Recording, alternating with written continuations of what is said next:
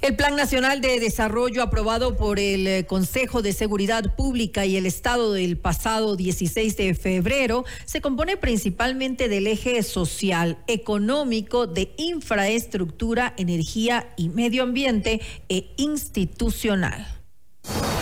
Esta es la entrevista de Fausto Yepes, hoy con... Estamos ya en contacto en este momento con la economista Saría Moya, secretaria nacional de Planificación, para hablar sobre los ejes del Plan Nacional de Desarrollo. Secretaria, subsecretaria, gracias por estar con nosotros. Fausto Yepes le saluda, bienvenida. Buenas tardes, Fausto. Muchas gracias por el espacio. Economista, hay algunos de los ejes que se han planteado dentro de este Plan Nacional de Desarrollo. Uno que ha sido, y, entendemos, es el principal, tiene que ver con la seguridad. ¿Hacia dónde va y cuál es el propósito de este Plan Nacional en el tema de seguridad para ir analizando uno por uno? Sí, solo una precisión. El Plan Nacional de Desarrollo fue aprobado en el Consejo Nacional de Planificación este pasado viernes. Un error en, la eh, introducción, sí. Sí, no se preocupe. Este, bueno, nosotros eh, como gobierno vemos a la seguridad de una forma integral.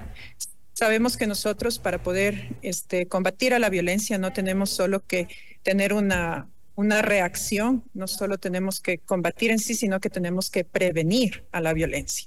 Y sabemos que las raíces de la violencia están dentro de la desigualdad, dentro de la pobreza, dentro de la falta de empleo. Esto estaba en el plan de gobierno que presentó nuestro presidente Daniel Novoa al Consejo Nacional Electoral durante su periodo de campaña. Y por lo tanto, nosotros hemos tomado esa visión y el eje eh, de lo social tiene dentro de sus objetivos un, eje, un objetivo específico para eh, el, tema de la seguridad. Entonces, al, al nosotros no aislar eh, a la seguridad como un eje aparte, sino que vincularlo con las áreas sociales, estamos garantizando que exista no solo contención, sino también prevención de la violencia que requiere de políticas de largo plazo, que requiere un tejido social fuerte, que haga de nuestros niños y nuestros jóvenes, que haga que nuestros niños y nuestros jóvenes tengan un entorno que sea realmente seguro para su desarrollo y que no sean blanco fácil de la delincuencia. Hablan ustedes también, eh, economista, sobre el incremento de la efectividad y la participación estatal en la atención para la ciudadanía. Y ahí hay varios puntos que creo que es importante irlos, los detallando. Primero, ¿en qué consiste esta, este incremento de la participación? Y segundo, ¿cómo lo van a lograr? Existen, existen instancias de participación ciudadana delimitadas en la ley. Eh, en sí, el Estado necesita conversar más con la ciudadanía. Cuando nosotros eh, armamos el Plan Nacional de Desarrollo, generamos varios espacios, espacios físicos y espacios virtuales para que los ecuatorianos que se encuentren fuera del país también puedan participar dentro de la planificación nacional. Y ahí es donde comprobamos y verificamos por qué es que el pueblo ecuatoriano eligió a Daniel Novoa sus prioridades, las prioridades de este gobierno estaban en completa alineación con las necesidades de la ciudadanía.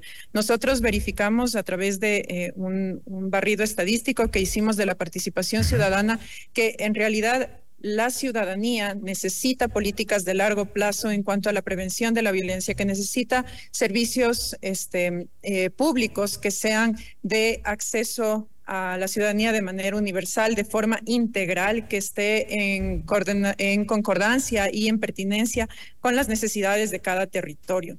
Entonces, esto nos ayudó muchísimo a fortalecer nuestras, nuestras estrategias, nuestras políticas y también un, componente muy importante del Plan Nacional de Desarrollo, que es la estrategia territorial nacional, que se ha venido fortaleciendo a lo largo de la historia del Ecuador, pero que en esta ocasión cuenta con modelos de ordenamiento territorial de acuerdo a los ejes y que van a servir muchísimo toda la información estadística, los mapas eh, geográficos que tenemos eh, para los... El, de los planes de ordenamiento territorial que realizan los gobiernos autónomos descentralizados y que tienen que actualizar a partir del nuevo Plan Nacional de Desarrollo. ¿Cuáles son los focos donde ustedes encontraron en este mapa que, que, han revisado, donde eh, creen que debe haber más intervención?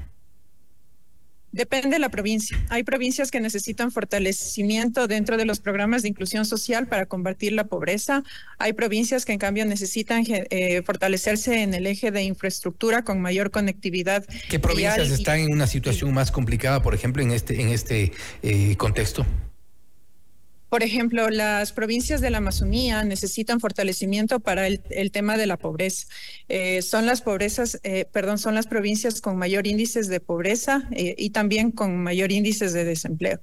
Entonces, aquí es donde se tiene que incorporar políticas no solo sectoriales, sino intersectoriales de la mano con el eje de desarrollo productivo que maneja toda la parte del empleo y maneja toda la parte de la productividad. Antes de hablar de la parte del empleo y de la productividad, que también son parte de los ejes, hablemos y terminar un poco en el, área de seguridad. Ustedes hablan también de incrementar el número de participantes en servicio cívico militar voluntario. ¿De cuántos a cuántos y cómo lograr que esto, que, los jóvenes eh, se, se sumen a esta, a esta causa? Existe una meta global para este tema de no solo es del servicio eh, voluntariado dentro de los militares. Existe una meta que es global, que incluye a todos los servicios que dan los militares. Está en términos de porcentajes y nosotros iremos monitoreando dentro de cada uno de los indicadores el numérico global, porque obviamente son varios los servicios militares y que presentan y que dan las Fuerzas Armadas para que esto se pueda cumplir. Pero nos referimos, por ejemplo, a la conscripción. ¿De cuántos aproximadamente que están hoy por hoy? ¿A cuántos podría incrementarse y cuál va a ser la estrategia para atraer ese voluntariado? Bueno, la meta está en términos de porcentajes, no está en términos numéricos. Entonces, quien eh, podría dar un término más eh, específico realmente son las Fuerzas Armadas. Nosotros vamos a medir la parte de los porcentajes en función de las metas que tenemos en el plan. ¿Cuál es el porcentaje, la meta de porcentaje? Le doy en un segundo, porque son 105 metas. Entonces, no nos sabemos todas este, de memoria, pero le doy en un, en un minuto. Mientras tanto podemos responder. Mientras tanto, sí, seguimos, no hay, problema. Eh, hablan también en los temas de seguridad, reducir la tasa de hacinamiento en los centros penitenciarios del país. Este ha sido quizá o es el mayor problema que enfrenta hoy por hoy el gobierno. De hecho, es evidente que no tiene el control total de las cárceles del país. En este plan de reducir el hacinamiento de las cárceles, hablan, y voy a referirme a los porcentajes que usted eh, se refería, del 13,45 al 5,59%. Es decir, es una reducción importante del hacinamiento, es decir, lo que está en exceso, el, el número de privados de la libertad que están en exceso en las cárceles del país, pero esto es posible sin tener el control total? A ver, primero se han planteado proyectos para reducción del hacinamiento. Esto sí es posible. Estas, todas las metas que ustedes encuentran en el Plan Nacional de Desarrollo han sido metas que se fijan las entidades por la parte técnica, por los coordinadores de planificación, por el el subsecretario que esté a cargo de la política pública a implementar y que firma la máxima autoridad considerando los proyectos de inversión y también las intervenciones de gasto corriente que tiene. Esto está apalancado a proyectos para el, cambio, la transformación del sistema de rehabilitación social. Con respecto a su otra pregunta, en el, en el caso de em, del servicio militar, específicamente esa parte tenemos de 9.600 a 36.800 y en esto es para dos años, ¿no? Y Ahí hablamos de número, ya no de porcentaje, ¿no? No, lo que pasa es que tenemos otro que también es incrementar la contribución militar, que abarca varios servicios militares. Eso sí es en términos de porcentaje, que pasa del 33.64 al 39.67. Son tres metas para, para el ámbito de defensa. Estas dos últimas están vinculadas al trabajo que hacen las Fuerzas Armadas específicamente con la sociedad. Por eso, y repito mi pregunta de hace un momento, si, vamos a incrementar el voluntariado, me refiero a la conscripción de 9.657 a 36.853. ¿Cómo van a ser atractivo este voluntariado? Mucha gente dejó de ir al servicio eh, cívico militar, a la conscripción, que se la conoce así, dejó de ir precisamente porque no era un, tema atractivo para los jóvenes, había otro tipo de, de opciones. ¿Cómo atraerlos? A ver, no este, este indicador está en aras de no solo el servicio específico de conscripción, hay otros servicios cívicos que implementan las Fuerzas Armadas que, no se eh, que en estos años se han venido, han venido en crecimiento, han venido en aumento y las Fuerzas Armadas tiene eh, una serie de programas y proyectos que busca afianzar esa confianza que tiene la sociedad civil dentro de sus, dentro de, su, de sus servicios. Bien, bueno, vamos, vamos a la parte de, de, salud, de bienestar social y a la parte económica, que creo que son los ejes también importantes. En el tema de salud, mejorar acceso a la salud y vivienda como parte también de este bienestar social. ¿Hay algún plan en concreto y tomando en cuenta también la falta de recursos que existe? Las metas han sido planificadas por las autoridades en función de los recursos asignados, por eso se ha trabajado en conjunto con, los coordinadores de planificación de cada área. Existen programas de vivienda destinados a dar soluciones habitacionales en las diferentes provincias de nuestro país.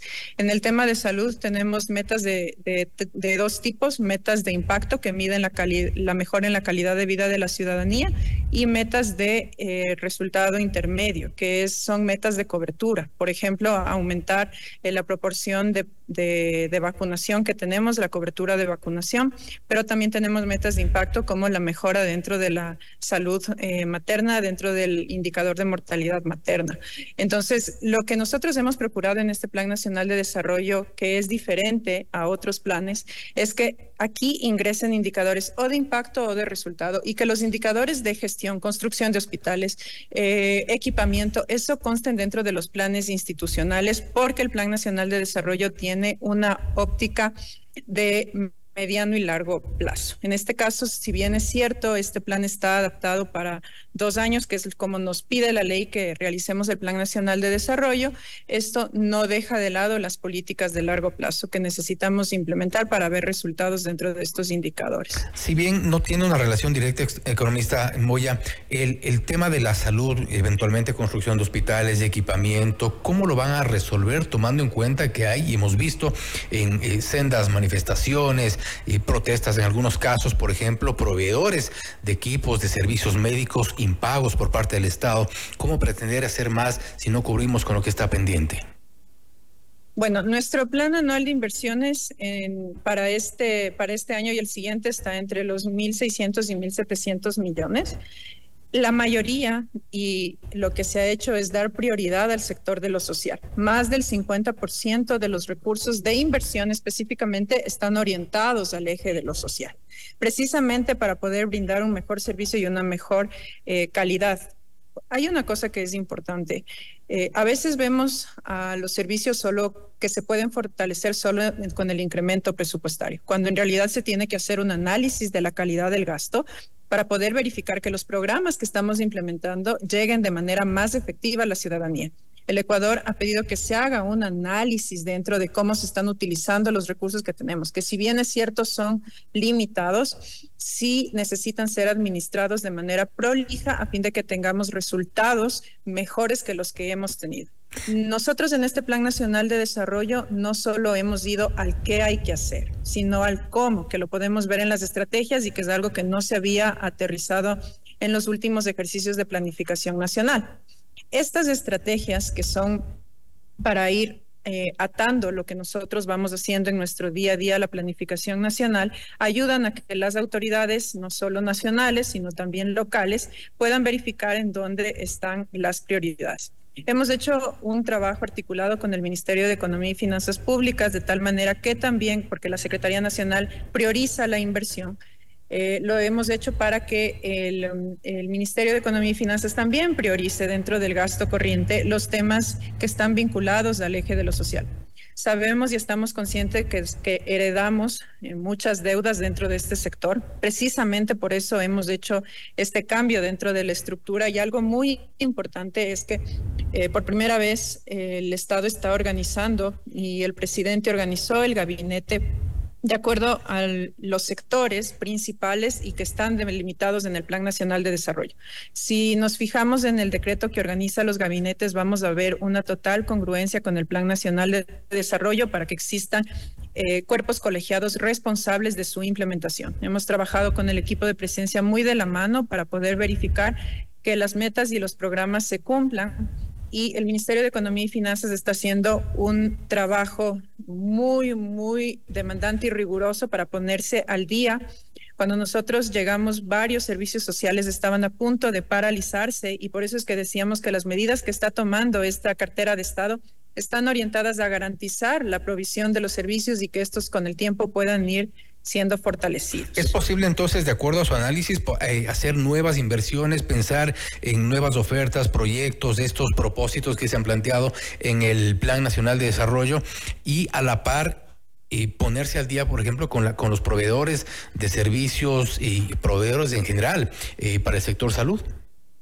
Lo, lo, está, de hecho, ya haciendo el Ministerio de Economía y Finanzas. En este momento se está debatiendo la proforma, el Plan Anual de Inversiones, para que pueda entrar en, en, vigencia completamente. Estamos trabajando con un presupuesto prorrogado conforme la norma lo determina, pero nosotros eh, estamos eh, muy, muy conscientes de que las restricciones existen y por eso esta planificación se les pidió a las autoridades que la realicen con esas consideraciones. Si ustedes ven, muchas de estrategias no es para incrementar el presupuesto porque la ciudadanía ha pedido eficiencia y eficacia dentro del uso de los recursos y nosotros también aspiramos a lo mismo. Están pensadas también en rediseños de programas, en dar viabilidad a proyectos que son prioritarios y que están estancados. Por ejemplo, nos pasó que cuando llegamos eh, teníamos eh, proyectos que estaban vinculados al fortalecimiento y al equipamiento de la seguridad, pero que no habían tenido ni siquiera un desembolso. Y eso no se puede dar. Entonces, sí hacemos un ejercicio riguroso de priorización con el Ministerio de Economía y Finanzas. Economista, y con esto cierro porque lamentablemente se nos ah, terminó el tiempo. Sí creo que es importante también establecer, si bien la proforma presupuestaria va de la mano con el Plan Nacional de Desarrollo, eh, de hecho usted ha, hecho énfasis en que se la trabajó un poco a la par, tomando en cuenta que puedan ser proyectos o propósitos ejecutables. En el caso de educación, por ejemplo, eh, plantean el incremento del porcentaje de matrícula en todos los niveles. ¿Cómo se reduce el presupuesto para educación, por ejemplo, y cómo ciertos propósitos si se ha incrementado el gasto público, al menos en la proforma. Bueno, hay que considerar que la proforma presupuestaria es una proforma que está trabajada dentro de los límites que tenemos tanto de endeudamiento como de los ingresos fiscales. Eso no quita que los recursos puedan ser utilizados de una manera más eficaz y más eficiente en todos los niveles de educación de tal manera que logremos mejores tasas de matriculación y que mejoremos el tema de la deserción escolar, que también es un tema bastante preocupante para nosotros, o que podamos incrementar la calidad que tenemos dentro de la educación. También nosotros dentro de la planificación esperamos que con el nuevo dinamismo que va a tener la economía, esto vaya generando a la par más ingresos para el Estado y que con el tiempo tanto el plan anual de inversiones como el tema destinado a gasto corriente se vaya fortaleciendo. Pero es muy importante entender que muchos programas y muchos recursos públicos no han estado siendo utilizados eficientemente y en eso es donde nosotros también estamos poniendo mucho énfasis con nuestras autoridades, con las ejecutores. Y es donde habrá seguramente también la vigilancia ciudadana. Economista, nuevamente gracias por haber estado con nosotros. Muchísimas gracias, Fausto. Gracias también. Ha sido la economista Saría Moya, secretaria nacional de Planificación, hablando sobre los ejes del Plan Nacional de Desarrollo. Esto es Notimundo Estelar, siempre bien informados.